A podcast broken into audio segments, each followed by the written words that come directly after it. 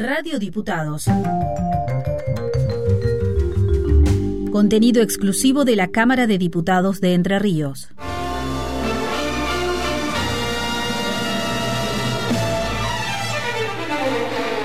Ecos de la calle.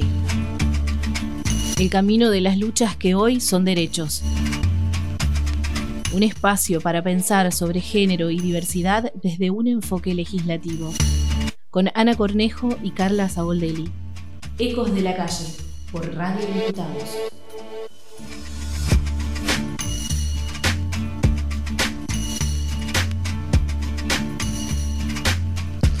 Lunes otra vez en el aire de Radio Diputados. Estamos acá de vuelta con Ecos de la Calle, Carla Saboldelli. Buen día, Ana Anita. Cornejo. Y tenemos un invitado especial, Gonzalo Molina. ¿Cómo estás? Bien, bien, muy bien. Gracias por la invitación. Bueno, Gonza, gracias por estar acá y por traer mate, porque sos el primer invitado que nos convida con un matecito, así que bienvenido. Bueno, Gonza está acá porque hoy eh, vamos a trabajar Ley Micaela, eh, una ley muy importante para lo que es todo el, eh, el Estado y la administración pública en general.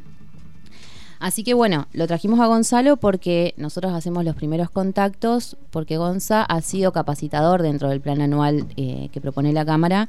Así que bueno, habíamos generado el contacto desde ahí y hoy lo tenemos para que nos cuente un poco qué es esta ley que vamos a trabajar.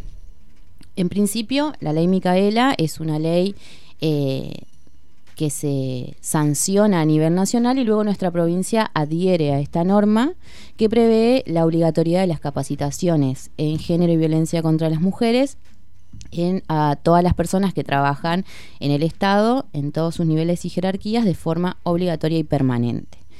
Eh, nuestra provincia no hace una adhesión lisa y llana, sino que va un poco más allá y crea el Observatorio de Seguimiento de Aplicación de la Ley, eh, que depende y que está dentro de lo que es el ámbito del Ministerio de, de Desarrollo Social. Pero más allá del texto de la norma, que es muy importante eh, y trae cosas muy innovadoras, la norma tiene una historia por la que fue creada, que bueno, lo vamos a ir trabajando un poco, lo vamos a ir charlando un poco entre nosotras. eh, así que bueno, no sé, Ani. Sí, es una ley, no sé si lo dijiste, que se sancionó en el 2019, más o menos un año y medio después de, lo que fue el femicidio de Micaela García, que conmocionó a, todo el país. Un femicidio ocurrió acá en Entre Ríos, en Gualeguay, si no me equivoco. Eh, que yo creo que la trascendencia que tuvo un poco fue por el hecho de que también dejó en evidencia eh, las falencias de las instituciones del Estado a la hora de, de- de operar en este tipo de situaciones y que bueno, que hubo un, juez que dejó en libertad condicional al acusado principal, así que es un poco eh, poner en agenda el tema, los reclamos que vienen desde los movimientos feministas de hace mucho tiempo, también pensando en un contexto donde eh, estaba en emergencia el Ni Una Menos, donde se empezó a hablar más masivamente de, de la violencia de género y de los femicidios, eh, hasta el punto de que empezó a tener eco importante en el Estado. Eh, así que creo que fue como una ahí eh, un encuentro entre la lucha social y también los avances de derechos a nivel de política de Estado. Así que un poco respecto a eso te queríamos preguntar a vos, Gonzalo, para vos qué significa la ley Micaela. Bueno, eh, para quienes estamos laburando mucho en la aplicación, sobre todo de la ley Micaela, que a mí me parece eso importante remarcarlo, es una ley que además de ser sancionada, promulgada y efectiva, y que acá en Entre Ríos se adhiere con la creación de este observatorio, como decían eh, recién, que no es casual, digo, porque es Entre Ríos eh, el lugar donde Micaela creció, vivió, militó y donde están también su papá y su mamá que militaron mucho esta ley y que le exigieron también al Estado crear este observatorio un poco para que la aplicación de esta ley sea una política de Estado, ¿no? Que el observatorio esté ahí monitoreando permanentemente su aplicación independientemente del cambio de gobierno. Sabemos que mucho de la aplicación de las leyes depende de la voluntad política de los gobiernos de cada momento. Entonces eso es importante remarcarlo. Pero por otro lado, el, el gran desafío, la responsabilidad y también lo interesante de Ley Micaela es que va como al, al hueso de la cuestión, digamos, porque eh, sobre el accionar del Estado en, materia de política pública, de seguridad, de la administración de la justicia, los reclamos siempre del movimiento eh, que, de que formamos parte del gran movimiento de derechos humanos en general y en particular los movimientos de derechos de mujeres y personas LGBT, siempre estamos trabajando en torno a, la reparación de un daño ya causado, por ejemplo. Y Ley Micaela en realidad lo que apunta principalmente a, la noción de prevención. ¿no? Es decir, poder tener herramientas desde el Estado y también en las comunidades para prevenir todas estas situaciones, ¿no? Hay daños en el ejercicio de la violencia por razones de género que son irreparables, ese es el problema.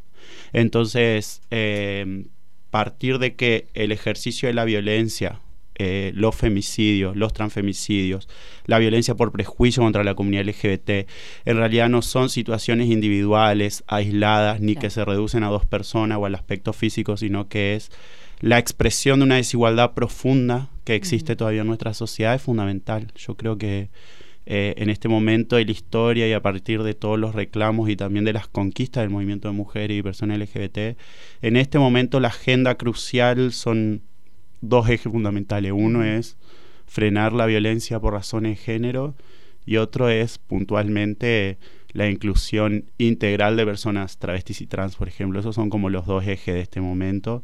Y Ley Micaela es como muy interesante en ese sentido y quienes la venimos aplicando es muy loco porque tuve la tengo el, el, gran placer de aplicar Ley Micaela en un montón de ámbitos y aplicar y Micaela, y esto se los digo con una convicción que después podemos conversar, pero aplicar y Micaela en comisiones vecinales de cualquier barrio como lo hicimos, en merenderos de cualquier barrio como lo hicimos, o en el Superior Tribunal de Justicia, es exactamente lo mismo.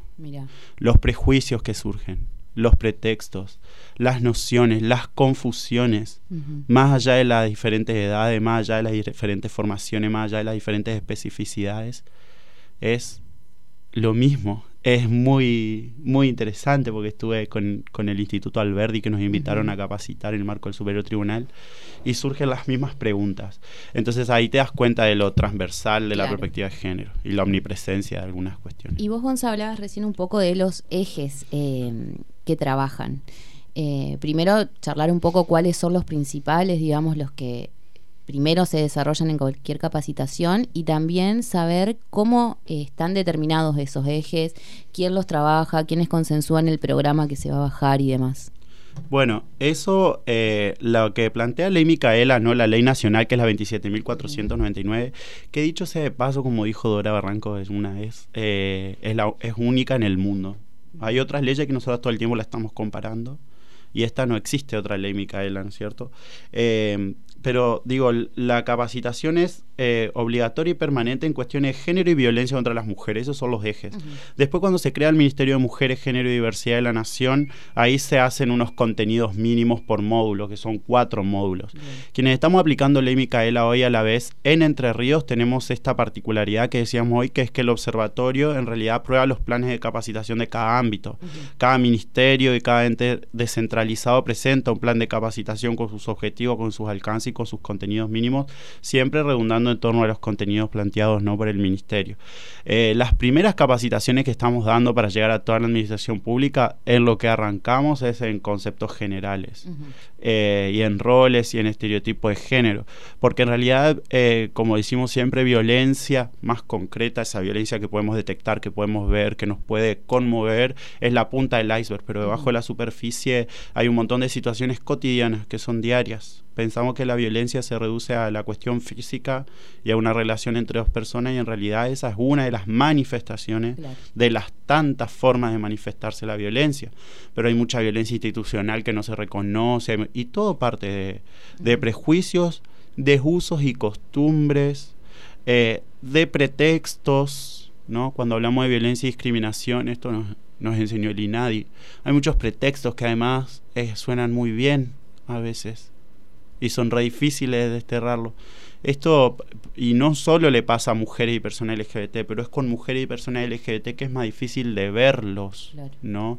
Si nosotros decimos, que hay una dificultad, por ejemplo, para personas con discapacidad, digo, movilidad reducida, entonces una persona usuaria de silla de rueda dice, no puedo acceder a este edificio porque no tengo rampas, todo el mundo lo ve.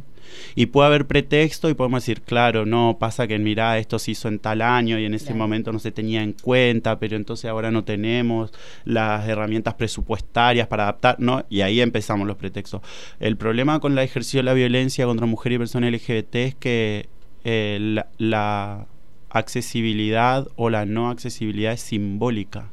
Tiene que ver con el trato que las personas tenemos con ciertos eh, grupos sociales. Entonces es más difícil de verlo.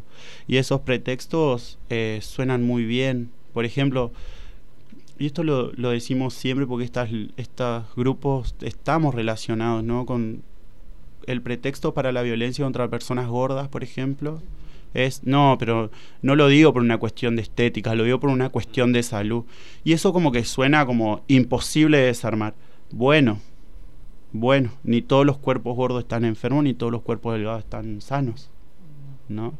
Ese es el pretexto que se utiliza para el ejercicio de violencia y discriminación. Y el problema con la violencia y la discriminación es que vulnera derechos. Entonces no es ni individual ni es reservado al ámbito de lo privado, tiene que ver concretamente, y no de manera vinculada, sino concretamente con el ejercicio de la ciudadanía y el goce pleno de los derechos. ¿no? Y eso es como lo más difícil de ver y de transmitir también. Bueno, no, no, no recalcamos que, bueno, eh, si bien ya lo mencionaste, sos capacitador de ley Micaela, también sos coordinador de eh, género y diversidad de la Municipalidad de Paraná. Eh, contar un poco de, en concreto, cómo se trabaja con la capacitación de ley Micaela, que a partir de qué programa se rige, cómo se, se organizan o se pautan las capacitaciones.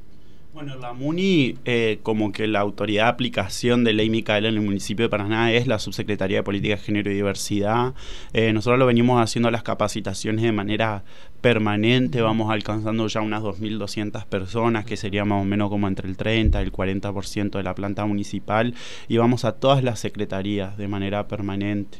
Y a la vez se van sumando, esto es muy interesante, personas que tienen como medida en el marco de una denuncia por violencia de género, ah, por el protocolo del municipio de Paraná de actuación ante situaciones de violencia, personas que son denunciadas y que entonces se les sugiere hacer la capacitación y también se va sumando. Vamos organizando con cada secretaría, con cada área, con este primer encuentro, siempre hacemos dos encuentros, eh, en uno abordamos eh, conceptos generales en torno a la cuestión de género, en otro violencia por razones de género y puntualmente cómo actuar con este protocolo, ¿no? Porque hay que socializar mucho estas herramientas de prevención y de abordaje de situaciones de violencia. Eh, y, ese está siendo nuestro mayor eje. Antes cuando capacitábamos en diversidad encontrábamos grandes obstáculos. Hoy cuando capacitamos en diversidad no hay tantos obstáculos como cuando vamos al módulo violencias hay un montón de justificaciones. son, digamos, las cosas? Las grandes resistencias están en torno a violencia, porque además, desde el Estado, y esto lo digo por la experiencia de Ley Micaela en la MUNI y en la universidad también, del Estado todo el tiempo creemos que vamos a estar generando bienes y servicios para terceras personas para la ciudadanía. Y entonces, en torno a violencia de género, hemos creado y capacitado equipos para que atiendan a personas de la afuera que vienen a, a solicitar una ayuda, una intervención. Y en realidad cuando hablamos de los protocolos de actuación y cuando hablamos de ley Micaela, estamos hablando ya de que nuestras instituciones no son caja de resonancia de eso que pasa afuera como bueno, algo de lo que pasa afuera resuena en nuestras áreas de trabajo, sino que son nuestras instituciones las que pueden generar, reproducir, profundizar situaciones de violencia y discriminación. Y eso es lo más difícil porque es muy ingrato y muy difícil reconocer que las personas reproducimos situaciones de violencia y discriminación, que no es ese que está afuera que lo hace. ¿no? Eso te iba a preguntar, ¿vos crees que a veces la resistencia de la persona que va a la capacitación tiene que ver con esto de reconocer situaciones violentas? Que... Yo creo que hay un poco de todo. Hay un poco de todo. Hay muchos mitos, eh, hay muchos prejuicios, hay grupos que creen que en realidad eh, la igualdad ya está garantizada, que, bueno, que esto de la desigualdad de género era cuestión del pasado, que ahora mujeres y personas LGBT votan, trabajan, estudian, que por qué seguimos hablando de esto. Es muy difícil eh, reconocer las desigualdades con las que convivimos. ¿no? Hay como una supuesta igualdad que nos queda cómoda, me parece, ¿no? O por lo menos una idea de, que ya... Eh, o incluso lo mismo de hablar de cuestiones de género. Por ahí es como un saco que a todos le queda y en lo discursivo. Tal cual. Y sí, y, las desigualdades del presente son difíciles de reconocerla, pero vulneran muchos derechos. Por ejemplo, la, la, redistribución inequitativa de las tareas de cuidado, ¿no? que es como el eje central ahora. Y las personas como que cuando empezamos a capacitar, por lo primero que van es porque están obligadas. Claro. después, después se van como soltando y, viendo. Y después como que tienen información que les llega a través de los medios de comunicación o tienen posturas tomadas por supuesta información que son mitos sobre algunas cuestiones. Y entonces hay personas que creen cabalmente, por ejemplo, que las mujeres en la actualidad están 100 pasos más adelante. Estas son frases textuales que nos dicen en las capacitaciones. Después hay personas que dicen que, no, que hoy ser varón es una desventaja. Y entonces ir desarmando todo eso es, es re difícil, pero es re interesante. Otra que, he escuchado mucho, porque bueno, eh, la semana anterior o la, bueno, en estos últimos viernes terminamos los talleres de actualización de género, que estuvo Gonzalo y, Danisa, su, su compa. Eh, y mucho de lo que salía, que para mí era como, yo creo que en casi todas las capacitaciones que tuvimos, era el tema de la denuncia falsa, por ejemplo. Y Gonza viene a explicar... Eso. ¿Viste? Eh, son como cosas que se han repetido en todos los grupos con los que hemos trabajado y en eso vos decías de los mitos, de, de hacer caer esas cosas que, realmente las creen, digamos. Tal cual. Porque eso primero, que hay que, bueno, pasa que nuestro movimiento de mujer y persona LGBT se caracteriza por, por formarse mucho y por, por la tenacidad. ¿no? Porque venimos hace muchos años trabajando. Y entonces una de las cosas que nos dicen es eso, que, que hoy uno de los problemas que hay es la denuncia falsa. Y y nosotros devolvemos eso, que la denuncia es en sí mismo un trámite administrativo, no puede ser un trámite administrativo falso o verdadero. Lo que se puede decir si es falso o verdadero son las situaciones o los hechos que se denuncian. Entonces ahí empezamos a charlar después, hay personas que dicen no, porque hoy se denuncia para quedarse con la casa, por ejemplo. Y en realidad una denuncia de un trámite administrativo no te otorga derechos sobre propiedad así de manera directa, ¿no? Y también nuestros trabajos, nuestro, nuestra agenda muchas veces es como un punto de partida para visibilizar otras desigualdades, porque a veces nos dicen no, porque la justicia, algunos varones dicen eso, si nosotros vamos a denunciar la justicia se nos ríe. Bueno, sí, la justicia es muy ingrata para un gran sector de la sociedad un gran sector de la sociedad. Y por eso estamos planteando la reforma. Y por eso la igualdad nos beneficia a todas las personas. Eso decía la otra vez en Gualeguay, fuimos a capacitar y también surgieron un montón de, resistencias. Y yo hay algo de lo que estoy convencido, digamos, así como la desigualdad afecta a todos los grupos sociales, eh, la igualdad beneficia a todos los grupos sociales. Si vos crees que la igualdad de cierto grupo y la garantía de derechos de ciertos grupos te perjudica, es porque estás en una extrema situación de privilegio en una extrema situación de privilegio. Y ese tiene que ser tu, tu llamado para repensar esos privilegios. Y vos, por ejemplo, que has capacitado eh, a muchas personas, porque vos, a donde lo ves, está Gonza capacitando. sí, sí, genial. Em, ¿Has notado cambios? No sé si has vuelto a algún organismo, o sea, diste una y después al tiempo volviste, y si has notado que, que realmente trabajar estas temáticas eh, significan algo, digamos. A mí me, me emociona mucho porque quienes trabajamos en estos temas eh, siempre estamos viendo que no alcanza, que no es suficiente, que nos falta un montón. Pero después de capacitar, hay, me pasó una vez en un, organismo que es un hospital que no voy a nombrar, eh, que puede haber capacitado y haber hecho una instancia donde hicimos sobre todo visibilización de situaciones de violencia para prevenirla, digamos. Porque eso también es falso, que todo va a terminar en denuncia no es real, digamos, no todo es denunciable, lo que no quiere decir que no nos haga daño, digamos. Em, y una persona se acercó a la, a la, dirección de ese lugar a decirle que un varón que la venía hostigando durante tanto tiempo había dejado de hostigarla después de esa situación. Porque eso es lo que nosotros decimos, no es que, que las personas no somos violentas en esencia, sino que ejercemos violencia. Porque hemos aprendido ciertos modos de resolver algunas situaciones que no son las mejores. Eh, y eso te emociona muchísimo Después, eh, cuando después de Ley Micaela, por ejemplo, la facultad, nosotros creamos una asesoría de en salud sexual reproductiva y no reproductiva en la Facultad de Ciencias de la Vida y la Salud, que está a cargo de una compañera trans, y se van acercando muchas personas trans, estudiantes, eh, a pedir el nexo ahí con el Golding, ¿no? Para el proceso de armonización, o que van a hablar de cómo contarle a su familia, o decir que eligieron un nombre, pero no sé.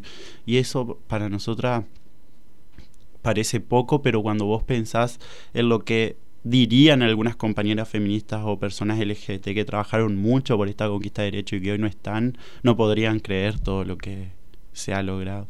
Eh, y bueno, eso, que personas trans permanezcan en la universidad, que cuenten que tienen trabajo, pero que aún tienen una dificultad en su familia, ¿no? siempre nos falta un poquito más. Pero eso a mí me, llena de, esperanza. Después, digamos, obviamente que falta muchísimo y que una capacitación no va a lograr eso.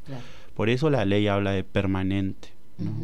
Porque cada situación que vamos reconociendo como una capa así concreta de, desigualdades que emanan de la relación desigual de género, eh, va abriendo muchas puertas. Y después, bueno, no es lo mismo trabajar igualdad de género en una unidad municipal, por ejemplo, que se encarga de la recolección de residuos, que trabajarlo con la Secretaría de Hacienda. Después, yo creo que a lo largo de pase el tiempo, vamos a ir viendo cómo cada uno de estos ámbitos específicos puede aportar a reducir la brecha de género en cuestiones así concretas de cada una de sus dependencias. Es un, desafío que ya tiene que ver con planificar también políticas públicas de perspectiva de género, que esa es una deuda que todavía tenemos. y vos, eh, las capacitaciones, eh, el IDANISA siempre dicen la, importancia de, ya por lo menos hacer reflexionar a quien estás eh, a quien estás capacitando y personalmente te cuento que eh, en el espacio de la cámara habido muchas repercusiones en cuanto a, las, a los talleres que están buenísimas porque es como que, no, vos no sabés, Carly, esto no lo sabía y ahora yo me di cuenta y, me quedo con eso que vos decías, ¿no? De la reflexión, aunque sea, como vos decís, no es que una capacitación te va a transformar, pero genera eso, ¿viste? Ese movimiento de decir, bueno, hay situaciones que de la cotidianeidad, como hablabas vos, que que van empezando a visibilizarse y que, van haciendo el cambio. Así que eso está muy bueno. Bueno, gracias. Creo que tiene que ver también con, no es porque yo quiera hablar de vos, pero creo que tiene eh, también que ver con esto, ¿no? Con, el compromiso que se te nota y eso hace que, las personas que te escuchamos eh, tengamos la capacidad para decir, bueno, mira, las cosas pueden ser diferentes y deben ser diferentes eh, en muchas oportunidades. Y que en algún momento estas leyes también dejen de ser necesarias. Eh, creo que es el tema de las capacitaciones o de los cupos de que, bueno, eh, ojalá que realmente se llegue a un cambio estructural que permita que no sea necesario una obligatoriedad que te sienten eh, adelante un capacitador para que, bueno, una persona cambie su cabeza, pero bueno, sabemos que de acá al, horizonte eh, son necesarias todas estas leyes y que sin esas leyes eh, estaríamos todavía ocultando los temas, quedando para quien solamente tiene la voluntad de, formarse en género y diversidad. así que bueno, me parece por lo menos que aunque sea obligatorio en este momento, está bueno porque está pujando para que haya un cambio en un contexto de emergencia, donde ya se sabe que hay femicidios en, eh, por un día más o menos y, que es realmente preocupante. Che, y te iba a preguntar, eh, ¿se estudia para ser capacitador? ¿Quiénes pueden ser replicadores de la ley? Bueno, nosotros en Entre Ríos hicimos algo muy interesante que fue entre, las entre WADER, el Instituto Nacional de Capacitación Política, la Fundación Micaela, eh, capacitación en replicadores y replicadoras de ley Micaela. Ya tenemos dos cortes. El tema con la capacitación desde la impronta que nosotros tenemos es que como busca justamente conmover algo de lo personal para después trasladarlo a lo institucional, nosotros proponemos siempre modalidad taller, que durante la pandemia fue muy difícil en la virtualidad y que no todo el mundo tiene ni la capacitación, ni el interés, ni la formación, ni la capacidad para brindar talleres. Tenemos como formatos de capacitaciones que son así como muy estructurados con respecto a leer normativas de un PowerPoint o mirar un video y reflexionar. Y nosotros lo que tratamos de hacer son talleres vivenciales a partir de los cuales justamente salen a la luz prejuicios, preconceptos, mitos, nociones que tenemos las personas reincorporadas. En todas las capacitaciones, aun cuando pretendamos además hablar concretamente de lo laboral, terminamos hablando de historias personales, familiares, sistema de creencia, de lo que pasaba antes y lo que pasa ahora y reflexionamos siempre en torno a eso, lo que te lleva a decir que es más necesario todavía. Después, eh, habemos personas que nos hemos formado mucho, muchísimo, pero que hemos aprendido de otras personas. O sea, mm, yo al menos para recortarlo en, una parte de mi biografía, pero que también fue un contexto político y social, la presencia del INADI trabajando en torno a matrimonio igualitario fue para mí fundamental. Y fueron compañeras del INADI de Entre Ríos como Lucy Irimal, Cristina Ponce, Valeria Martínez que nos enseñaron a tener talleres. Sí, porque ella y nadie, sí, y nadie se asocia además con organizaciones, por ejemplo, en Entre Ríos estaba el Foro de Diversidad Sexual, Aquelarre Diversidad, que todo el tiempo estábamos haciendo instancias de talleres y de capacitación, pero te enseñaban a eso, a ser tallerista y a usar toda la normativa como lo que una abogada feminista puso en palabra en una capacitación que tuve, que es para quienes no somos eh, legalista o administramos la justicia, la normativa es fuente de inspiración para nuestro trabajo. Es contenido, fuente de inspiración, expresa la sociedad que queremos, ¿no? No deberíamos tener normativa que sancione con mayor gravedad un femicidio. No deberíamos tener normativa que plantee la obligatoriedad, ¿no? No deberíamos tener normativa que proteja específicamente a un grupo porque está en situación de vulnerabilidad. Se supone que la Convención de los Derechos Humanos en adelante, todas las personas somos libres igual en dignidad y derecho. Sin embargo, hay un montón de grupos que están trabajando porque sus derechos están extremadamente vulnerados. Y extremadamente vulnerado significa que una, una, persona por ser trans tenga una expectativa de vida de 35 a 42 años. En Argentina y en Latinoamérica, esto ratificado, justo vengo de una instancia con ONU, eh, ratificado por No hay otro grupo social que tenga una expectativa de vida tan baja. Y no podemos pensar que esa expectativa de vida tan baja tiene que ver con una persona que decide matar a otra porque tiene un prejuicio sobre su identidad. Es social, es cultural, como el, digo, el avasallamiento de los derechos de los pueblos originarios también. Eh, y, y, entonces yo creo que sí que, hay que formarse mucho, pero que también hay que capacitar, hay que estar, hay que, que trabajar, hay que poder interpelar. Y hay que quienes somos capacitadores y capacitadoras también tenemos que hacer que surjan esas ideas que más nos incomodan porque a veces las personas van y dicen lo políticamente correcto porque también quienes capacitamos nos generamos una instancia para que digan lo que de verdad piensan, ¿no? Que a veces es muy ingrato, digamos, yo he tenido que como parte de la comunidad LGBT capacitar al mismo tiempo, he tenido que escuchar personas que dicen que en realidad está en debate si es o no una enfermedad mental ser gay, ser lesbiana, y eso te interpela a lo personal y toca puntos de una historia que fue difícil también para algunos y algunas.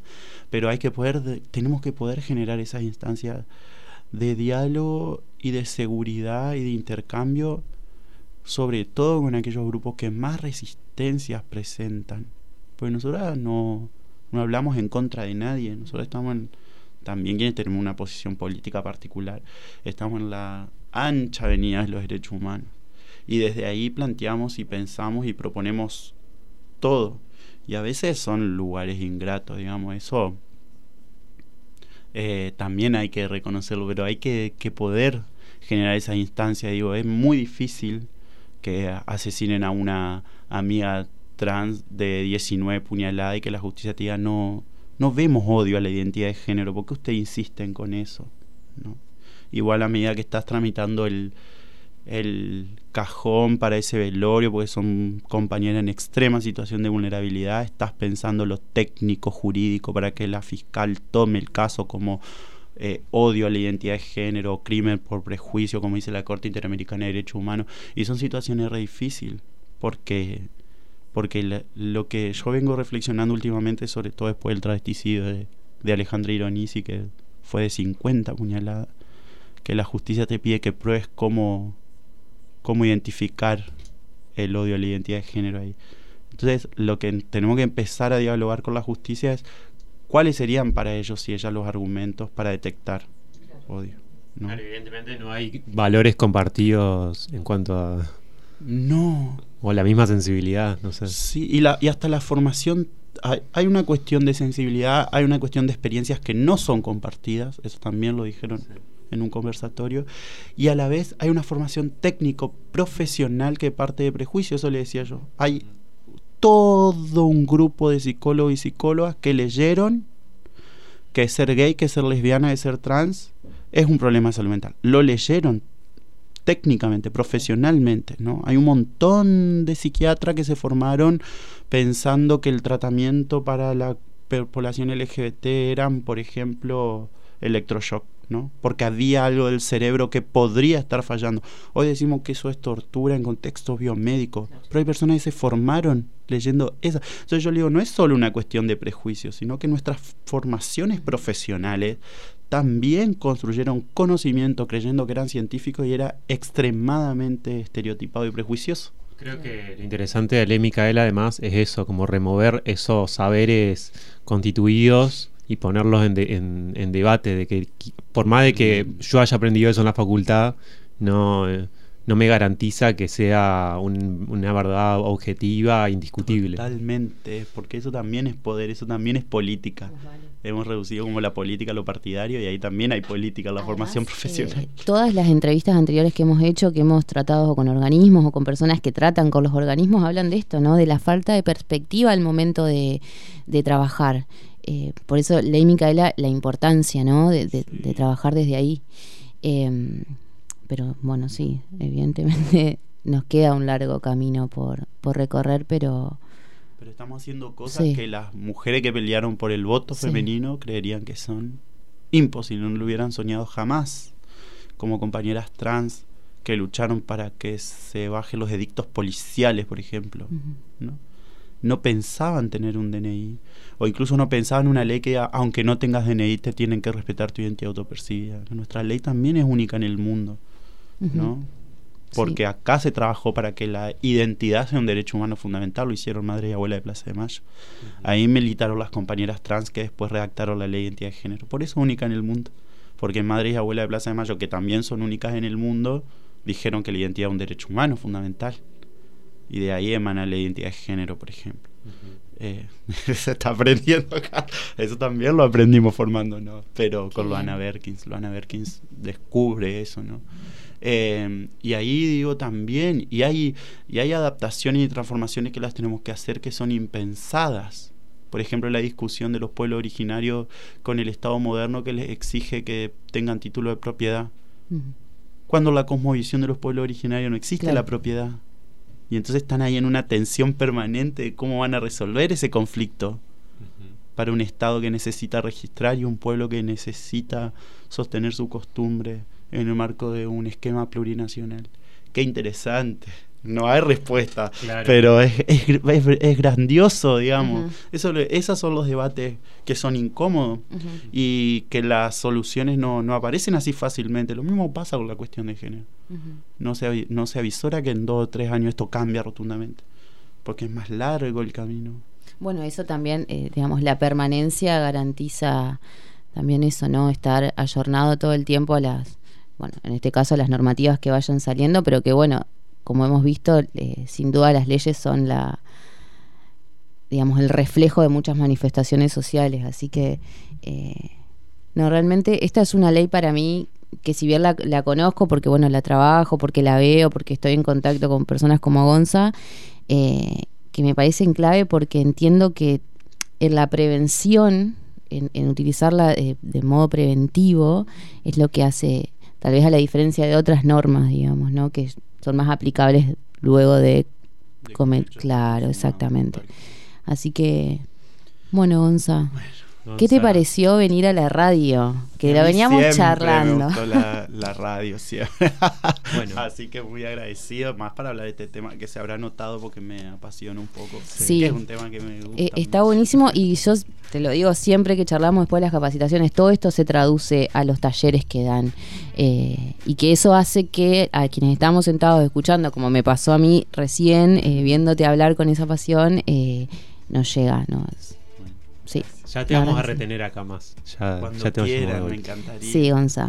Ya vamos charlando, Bueno, ya va a surgir una propuesta. seguramente. Gracias. gracias por haber venido. Gracias a ustedes. Bueno, y esto ha sido todo por hoy de Ecos de la. Calle. Contanos, eh, teléfono, Instagram, todo eso que Brrram. sabés. Eh, nos pueden escribir al mail de radiodiputadoser.gmail.com También escribirnos al WhatsApp 3434 755 743 Eh, también, como le gusta escuchar a Carla, por diferido, Por diferido. en el Spotify de Radio Diputados. Eh, así que bueno, gracias a todo el equipo, Franco, Ujú. Alfredo anda por ahí, eh, Facundo Vera. eh, y bueno, nos vemos el próximo Recalcar lunes. también que todos estos números, estas redes que, que pasamos son aplicables a todos los programas que transcurren Ujú. eh, dentro de Radio Diputados, así que están invitados a participar. Y bueno, nos estaremos viendo el lunes que viene, Anita. Gracias, Gonza. Gracias, Gonza. Muchas gracias. Adiós.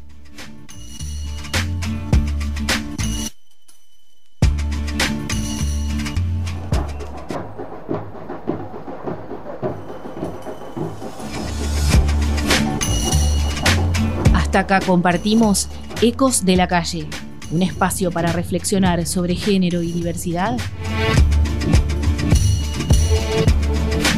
Radio Diputados.